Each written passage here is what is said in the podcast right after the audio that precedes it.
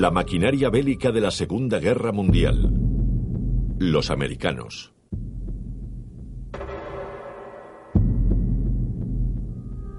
Capítulo 5. La Marina de los dos océanos. Primer acto. Acorazados.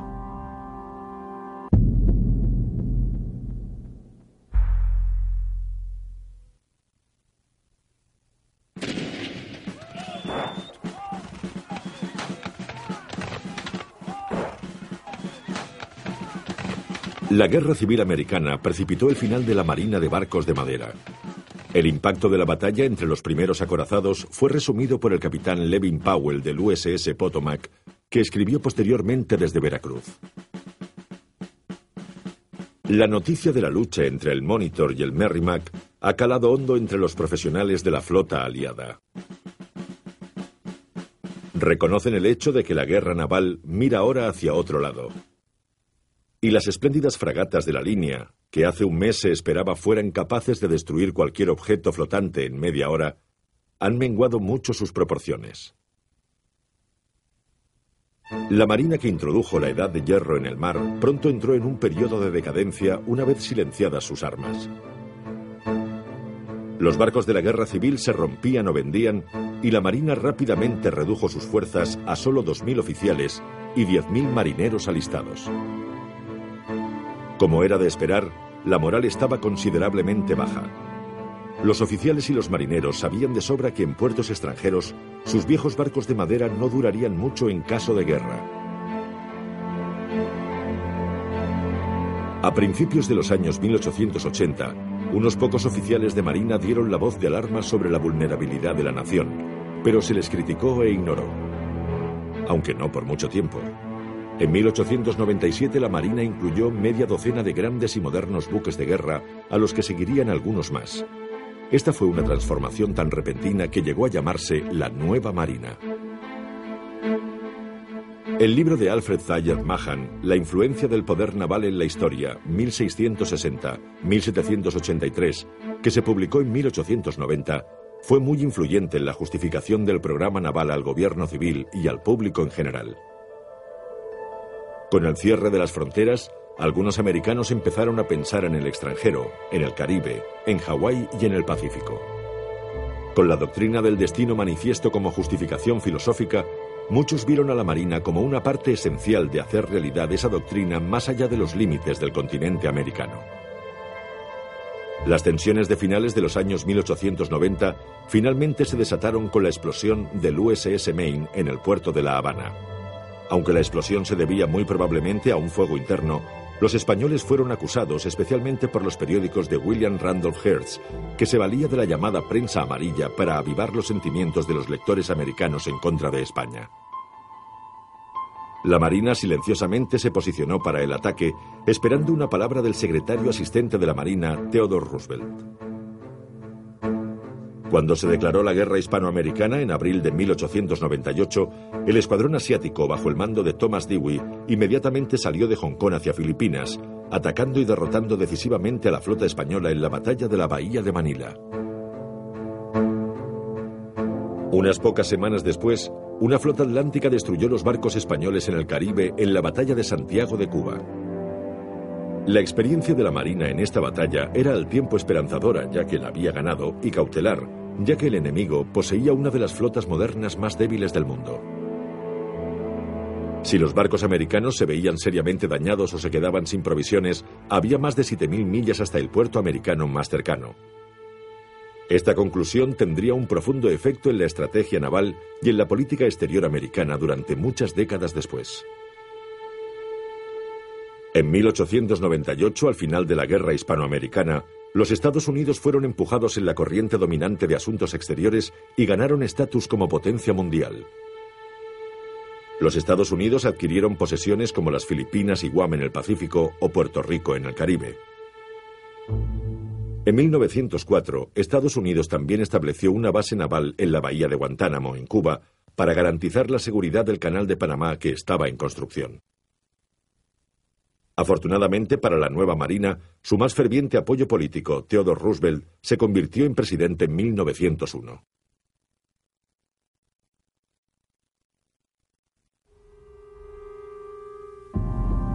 Segundo acto. La Flota Blanca.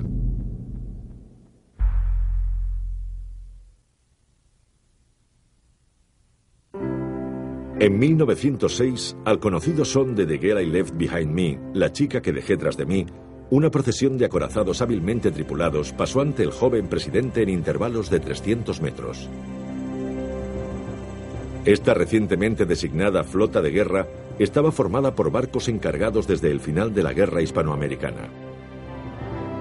14.000 marineros y marines bajo el mando del contraalmirante Robley Evans, Bob el luchador, tripularon los cuatro escuadrones de acorazados que se apodaron la Gran Flota Blanca. Todos embarcaron como despliegue naval en una escala que nunca había alcanzado ninguna nación. Era el primer crucero alrededor del mundo que hacía una flota de barcos de acero funcionando a vapor.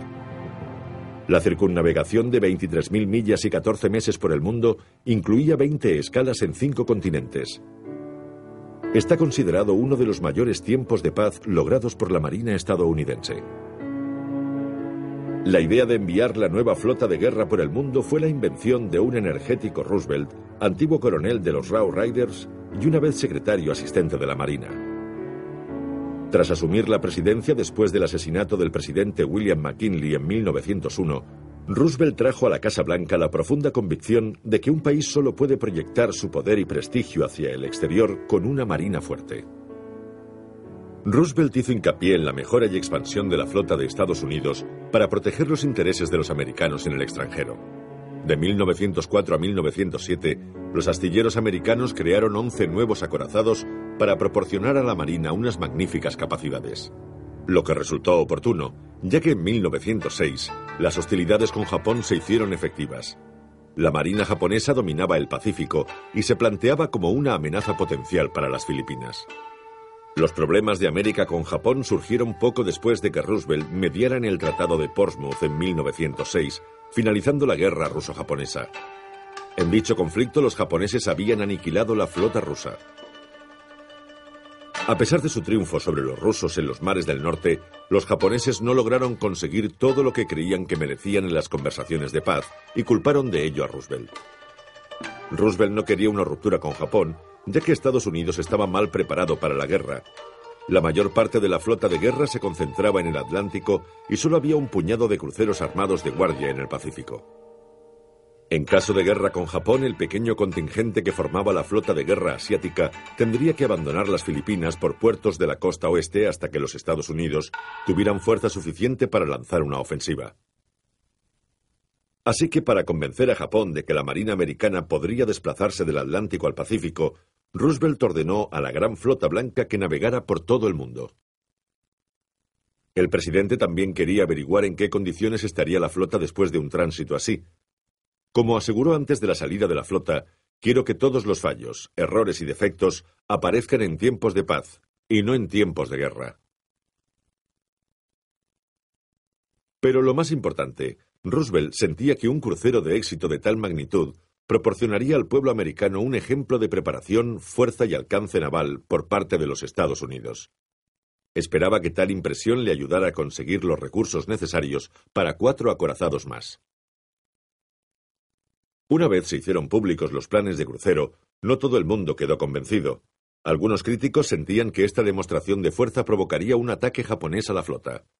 Otros estaban preocupados porque llevarse tantos barcos podría debilitar las defensas navales en el Atlántico. También se pensaba que como el canal de Panamá no estaba terminado, los barcos tendrían que pasar por el estrecho de Magallanes, un área que suponía un peligro considerable por las duras corrientes y las grandes tormentas. El crucero tuvo el efecto deseado y como consecuencia se tomó más en serio el poder de los Estados Unidos. Sin embargo, las administraciones de Taft y Wilson no consiguieron capitalizar el progreso de la Marina, y al llegar la Primera Guerra Mundial, la Marina no tenía suficiente fuerza y credibilidad comparada con Gran Bretaña o Alemania para garantizar la neutralidad que el presidente Wilson deseaba. Tercer acto. Los albores de la Marina.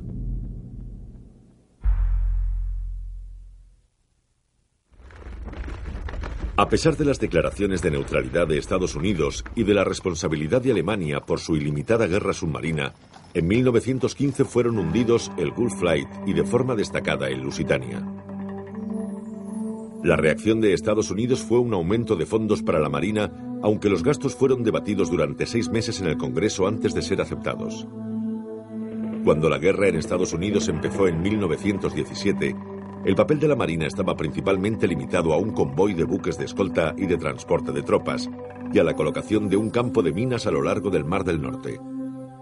Durante la Primera Guerra Mundial, la Marina fue la primera rama de las Fuerzas Armadas estadounidenses que permitió el alistamiento de mujeres que no fueran enfermeras como soldados. Después de la Primera Guerra Mundial y de un periodo de desmovilización, las naciones del mundo empezaron a reconstruir armamento a un ritmo frenético, preparándose para la siguiente guerra. El rechazo generalizado a la perspectiva de una nueva matanza llevó a la Conferencia Naval de Washington de 1921. El resultado de la conferencia fue el Tratado para la Limitación de Armamento Naval y la limitación del uso de submarinos y de gas venenoso. El Tratado de Limitación Naval era especialmente curioso por la prescripción sobre el número y las medidas autorizadas para las marinas de las naciones participantes. Muchos barcos fueron desguazados para cumplir con las limitaciones. Una consecuencia fue promover el desarrollo de barcos y aviones de transporte. El primer transporte de Estados Unidos, un barco carbonero llamado USS Langley, fue encargado en 1922 y pronto le siguieron el Lexington y el Saratoga, que iban a ser buques de guerra hasta que el tratado lo prohibiese. Aviones, barcos, armas. América prueba el bombardero más poderoso jamás construido. Con un valor de casi medio millón de dólares, el avión de guerra se eleva en el cielo. Tiene una potencia de 8.000 caballos y sus alas miden 64 metros. El B-19 hace alarde de sus colores en el aire y es el símbolo de la supremacía americana en el cielo. Barcos mercantes, destructores, buques de guerra, cruceros de batalla abandonan el puerto majestuosamente como parte del gran programa de la Marina de los dos océanos. Han salido del puerto 690 barcos, entre los cuales se encuentra el USS North Carolina, el portaaviones más poderoso que existe. América lanza un claro mensaje a sus enemigos. En caso de guerra, cuidado.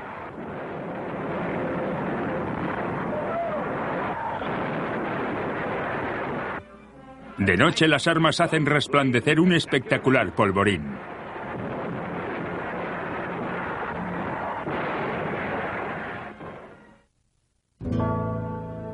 El 12 de diciembre de 1937, el cañonero USS Paney atravesaba el río Yangtze haciendo un escudo protector para los ciudadanos de Estados Unidos y los diplomáticos que vivían en la región. A la 1.38 de la tarde, bajo un cielo raso, Solo unas horas después de haber sido detenidos, abordados y liberados por una motora japonesa, los bombarderos japoneses atacaron el Panay. En el momento del ataque, el Panay tenía un par de banderas americanas de 23 metros cuadrados colgadas. El bombardeo continuó durante 20 minutos en los que el Panay recibió 12 impactos directos y se hundió. Cuando terminó, tres marineros habían muerto y 45 fueron heridos. A pesar de la evidencia de lo contrario, el gobierno japonés declaró que el ataque fue un error.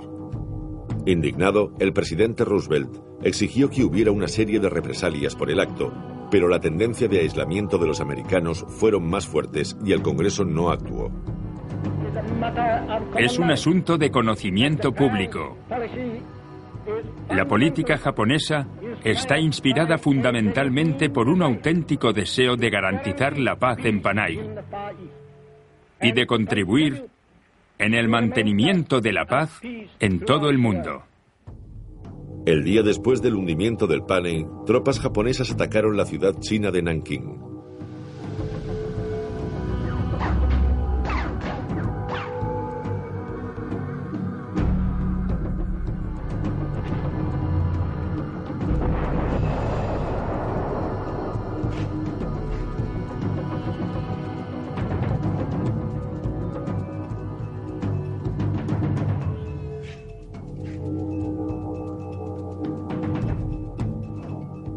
Vez dentro de la ciudad, los comandantes japoneses dejaron a las tropas correr libremente por las calles en lo que se conoció como la violación de Nankín. Durante las semanas siguientes, la ciudad y los pueblos de los alrededores fueron sistemáticamente saqueados y quemados, destruyendo más de la tercera parte de los edificios.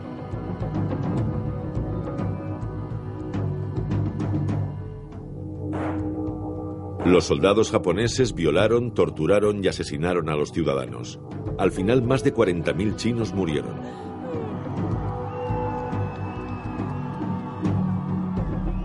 Siguiendo la masacre de Nankín, el gobierno de Estados Unidos instauró el llamado embargo moral de barcos de hierro y acero a Japón. En 1940 el gobierno japonés se había posicionado y todo apuntaba a que estallaría la guerra con Estados Unidos.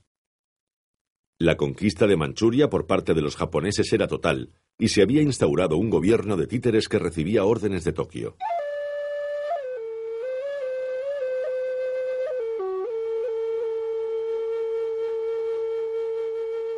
Los ciudadanos chinos fueron forzados a trabajar como esclavos para apoyar el avance japonés hacia el resto de China. Además, en un esfuerzo por asegurar los recursos naturales que necesitaban para impulsar su agresión, había tomado el control de algunas islas del Pacífico y el botín de estas conquistas se dirigía a las fábricas de Japón. Pero aún querían más. A pesar del éxito, la ofensiva en China se había estancado sin demasiados progresos desde 1938. Con Hitler y Mussolini controlando totalmente el continente europeo, una alianza con estos enemigos de Gran Bretaña y América parecía lo más natural. En septiembre de 1940, Japón, Alemania e Italia firmaron el Pacto Tripartito. La firma inesperada de este acuerdo fue la que abrió camino a una invasión de otro tipo de recursos naturales, la de la Indochina francesa. Encuentro Roosevelt-Churchill. En algún lugar del Atlántico, el primer ministro británico Winston Churchill se reúne con el presidente Roosevelt. Un apretón de manos que inicia una de las conferencias más decisivas jamás habidas entre los líderes de las dos naciones. Desde aquí, al día siguiente, un carguero partió hacia el Atlántico. Parten con la esperanza de un acuerdo de paz entre las dos democracias más grandes del mundo. Las huelgas ralentizan la defensa de los Estados Unidos. El trabajo diario de 16 millones de hombres perdido a causa de la peor huelga sufrida en todos los tiempos en América. La violencia se apodera de la situación cuando los simpatizantes del gobierno intentan atravesar las líneas de los piquetes. En las localidades donde los enfrentamientos han sido más violentos, la policía se enfrenta a los manifestantes con porras, involucrándose en un conflicto cuerpo a cuerpo. Se lanzan bombas de gas para dispersar a la multitud antes de la llegada de las Fuerzas Aéreas de California mientras llegan las tropas americanas para garantizar el orden público. Las tropas toman posesión de las fábricas para asegurar la producción de los aviones de ataque americanos en nombre de América y de su compromiso con los países aliados en la guerra.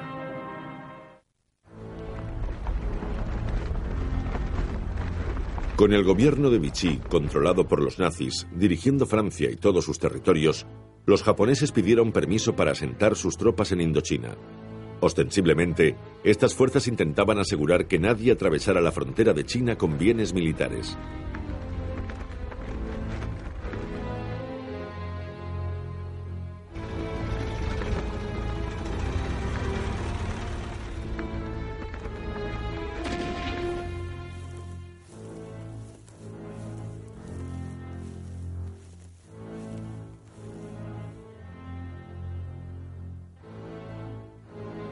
El gobierno de los Estados Unidos se alarmó por estas acciones. Indicó claramente un cambio de dirección en la agresión japonesa. Si no podían avanzar hacia China, se dirigían al sur hacia las posesiones aliadas, incluidas las Filipinas.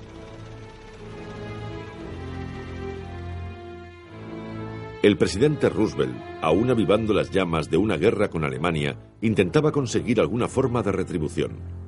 Sin embargo, los inamovibles puntos de vista de los aislacionistas americanos se acercaban y una acción militar estaba fuera de lugar. Aún así, Estaba claro que una agresión japonesa no podía quedar sin respuesta, por lo que Estados Unidos congeló todos los recursos de Japón en el país. Esto supuso un duro golpe económico al imperio. Sin embargo, la situación todavía empeoró más. Además de congelar los recursos, Estados Unidos prohibió el transporte naval de petróleo a Japón. Gran Bretaña y Holanda le siguió. A pesar de que Japón había acumulado petróleo en previsión, el que tenían almacenado solo les duraría 18 meses, y los líderes militares preveían que la guerra en China duraría tres años más. La situación se estaba poniendo crítica.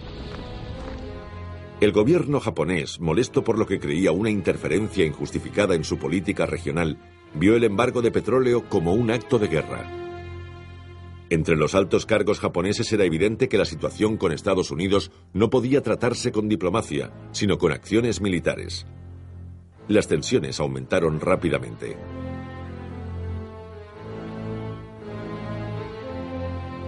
A lo largo de los meses siguientes de 1941, diplomáticos de Estados Unidos y Japón negociaron. Japón pedía a Estados Unidos que abandonara el embargo de petróleo, mientras éste se negaba a hacerlo, a menos que Japón detuviera su agresión a China. Estados Unidos vio la inflexible negativa como un signo de hostilidad. Al igual que los líderes japoneses, Roosevelt y otros se dieron cuenta de que la guerra con Japón era inevitable. Mientras los diplomáticos continuaban hablando, ambas naciones se preparaban para la guerra. Llegado este punto, la flota del Pacífico de Estados Unidos, que generalmente operaba fuera de California, había estado en Pearl Harbor durante más de un año. Hawái se había considerado el lugar perfecto para las fuerzas americanas en el Pacífico por su situación, estaba a medio camino entre la costa oeste de Estados Unidos y las bases militares de Japón en las Islas Marshall. Esta avanzada presencia suponía una gran amenaza para los japoneses. Si Japón continuaba su expansión, tendrían que ocuparse de la flota de Pearl Harbor. En febrero, la poderosa flota del Pacífico de Estados Unidos recibió a un nuevo comandante, el almirante Husband Kimmel. Tenía muchas características en común con el almirante japonés Isoroku Yamamoto, comandante de la flota japonesa, aunque carecía del carisma y la imaginación creativa de Yamamoto. Kimmel se graduó en Anápolis en 1904, el mismo año en que Yamamoto se había graduado en Etajima. Kimmel tenía mucho talento armamentístico y muchas de sus primeras misiones estaban relacionadas con ese campo.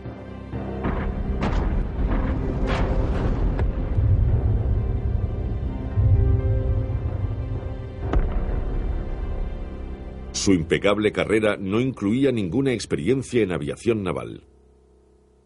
En febrero de 1941 asumió el mando de la flota del Pacífico con el rango de almirante general.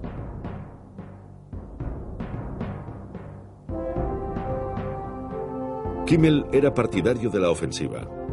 Nunca visualizaba a su flota tomando una postura defensiva.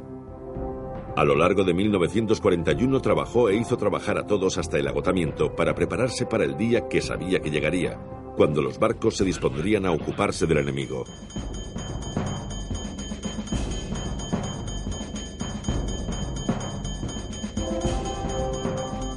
Después del desastre en Pearl Harbor, irónicamente suficiente, era de notar que la flota del Pacífico y sus hombres nunca habían estado más preparados para la lucha que bajo el mando de Kimmel.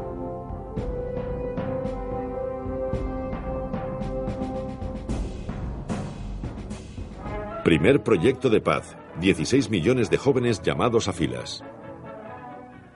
Con la intención de fortalecer las líneas de defensa, el presidente Roosevelt ha aprobado una nueva disposición por la que son llamados a filas todos los hombres entre 21 y 35 años. Más de 16 millones de americanos de todos los rincones del país se alistan para formar parte en el servicio militar. La historia se repite. La promesa de una guerra mundial que vuelva a enfrentar a las principales potencias mundiales como ya sucedió en 1917 empaña toda posibilidad de paz. Millones de dólares destinados a artillería. Millones destinados a la fabricación de bombas.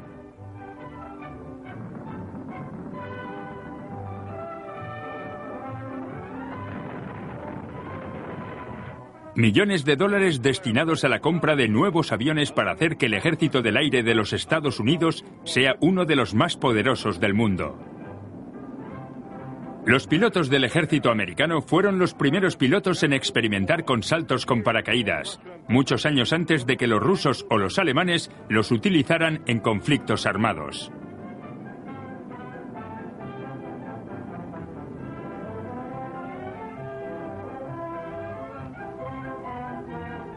Mientras los japoneses intentan crear un ejército fuerte para entrar en acción, el ejército americano se lanza al mar con la creación de la Marina de los dos océanos.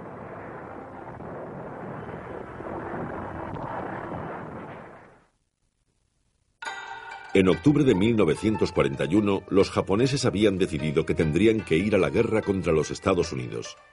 Mientras las negociaciones diplomáticas continuaban, el almirante Yamamoto estaba ideando un plan para inmovilizar la flota americana con un ataque sorpresa. A pesar de una cierta oposición por parte del personal, empezaron una serie de intensivos ejercicios de entrenamiento. El valiente plan de Yamamoto incluía el uso de seis portaaviones que llevarían 300 unidades, acompañados de 24 buques de apoyo, así como una flota submarina. Los objetivos principales del ataque serían los portaaviones americanos. Inteligencia indicó que aunque grupos de barcos dejarían regularmente el puerto para realizar ejercicios, la mayor parte del tiempo la flota al completo estaba atracada en el puerto. En el ataque se usarían todas las formas posibles de bombardeo y la fuerza de ataque tendría que estar equipada para que el equipo aéreo repostara en el mar. Para asegurarse el éxito, todos los aviones americanos tendrían que ser destruidos para prevenir una oposición aérea. Es más, un fuerte elemento de lucha se incluiría en el ataque como protección aérea para los buques japoneses. Finalmente, el ataque sería más efectivo si se pudiera realizar durante el día. Yamamoto prefería el amanecer.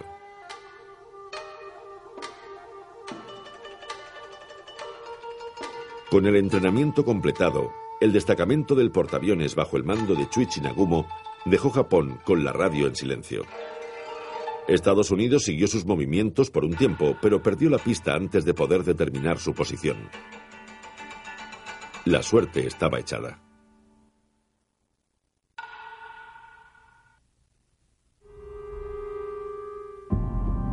Cuarto acto.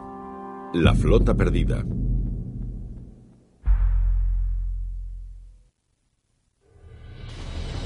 A las 6 de la mañana, hora hawaiana del 7 de diciembre de 1941, se lanzó el primer ataque japonés desde una distancia de 275 millas al noroeste de Pearl Harbor.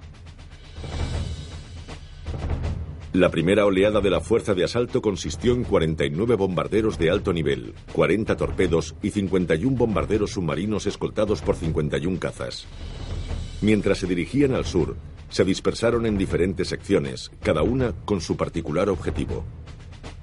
A las 7 y 2 minutos de la mañana, una hora después de que los aviones enemigos hubieran despegado de la cubierta del portaaviones, dos operadores de la Armada de la estación de radar de Opana en la costa norte de Oahu detectaron el acercamiento de cazas japoneses en el radar.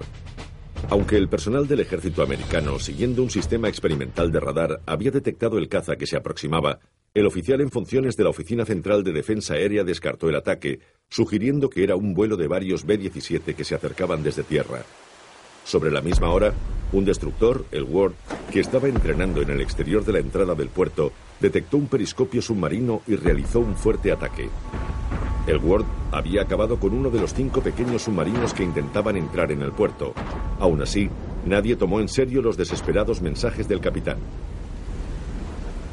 La primera bomba japonesa se lanzó a las 7.55 de la mañana en Wheeler Field, a 8 millas de Pearl Harbor.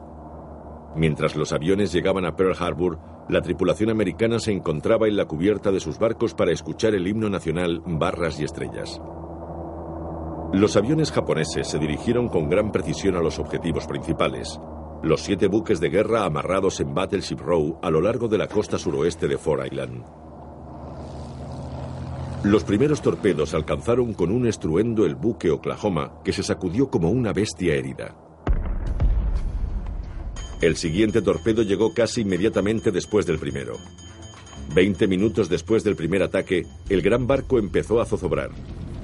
Estuvo hundiéndose hasta que su superestructura llegó al lodo que se encontraba a unos 8 metros por debajo del nivel del mar. En la ventana del centro de control de Fort Island, el teniente comandante Logan Ramsey entendió por fin la situación. Se dirigió rápidamente a la sala de radio del centro y ordenó que se diera la voz de alarma de forma clara. Ataque aéreo, Pearl Harbor. Esto no es un simulacro. Después del hundimiento del Oklahoma, el California fue alcanzado por dos torpedos.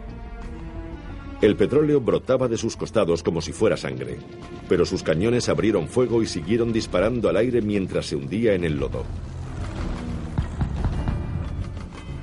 Después del Oklahoma, el West Virginia empezó a hundirse con la cubierta en llamas y los cañones disparando una cortina de fuego. Uno de los barcos de basura viró para ayudar a combatir el fuego. Finalmente las aguas del puerto apagaron las llamas, pero igualmente se hundió en el lodo. Aproximadamente diez minutos después del ataque, se oyó una tremenda explosión al chocar una bomba contra las dos cubiertas armadas del USS Arizona y encenderse su polvorín. El gran buque de guerra pareció tambalearse fuera del agua.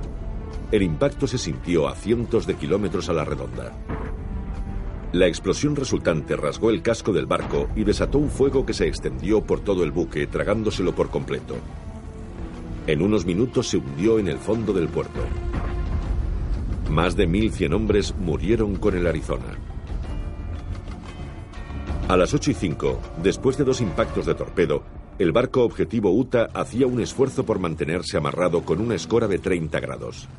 Una vez roto el tanque de torpedos, el Utah tenía pocas posibilidades de sobrevivir al ataque. Acabó volcando a las 8 y 10. Sobre las 8.30, la primera oleada de aviones japoneses, ya sin artillería, terminó el ataque y volvió al mar. En cuestión de minutos se desató un segundo ataque tan fuerte como el primero.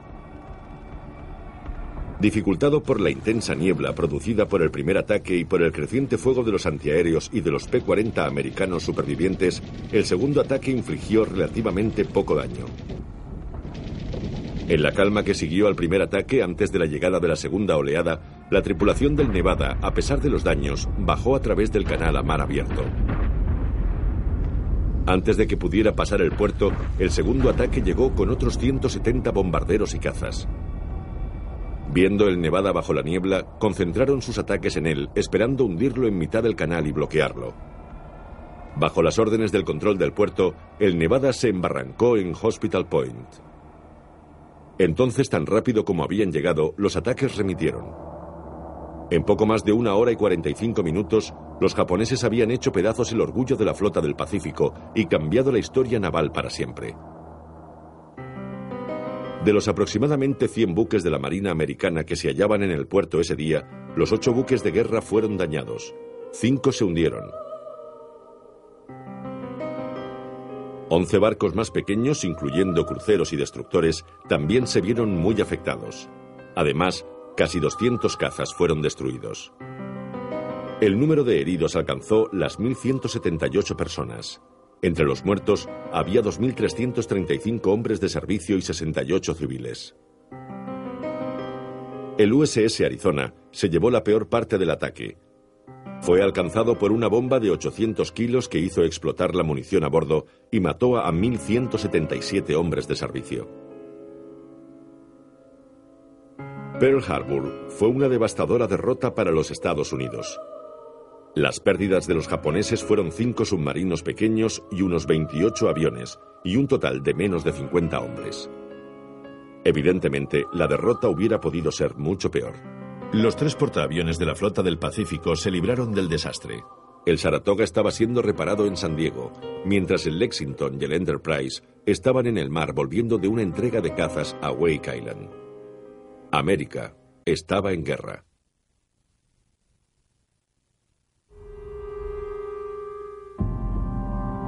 Quinto acto. Submarinos en la costa.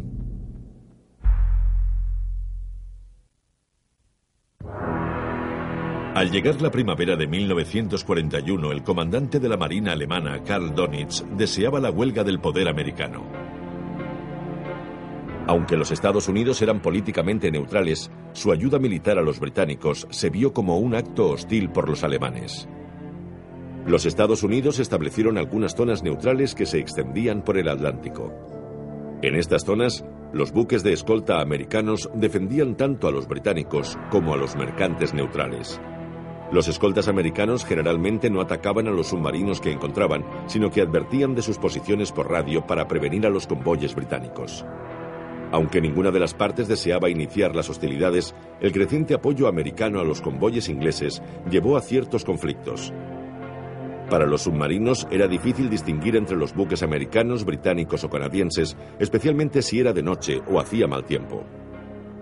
El 31 de octubre de 1941, el submarino U-552 comandado por Erich Tropp confundió el USS Reuben James y lo hundió en medio del Atlántico.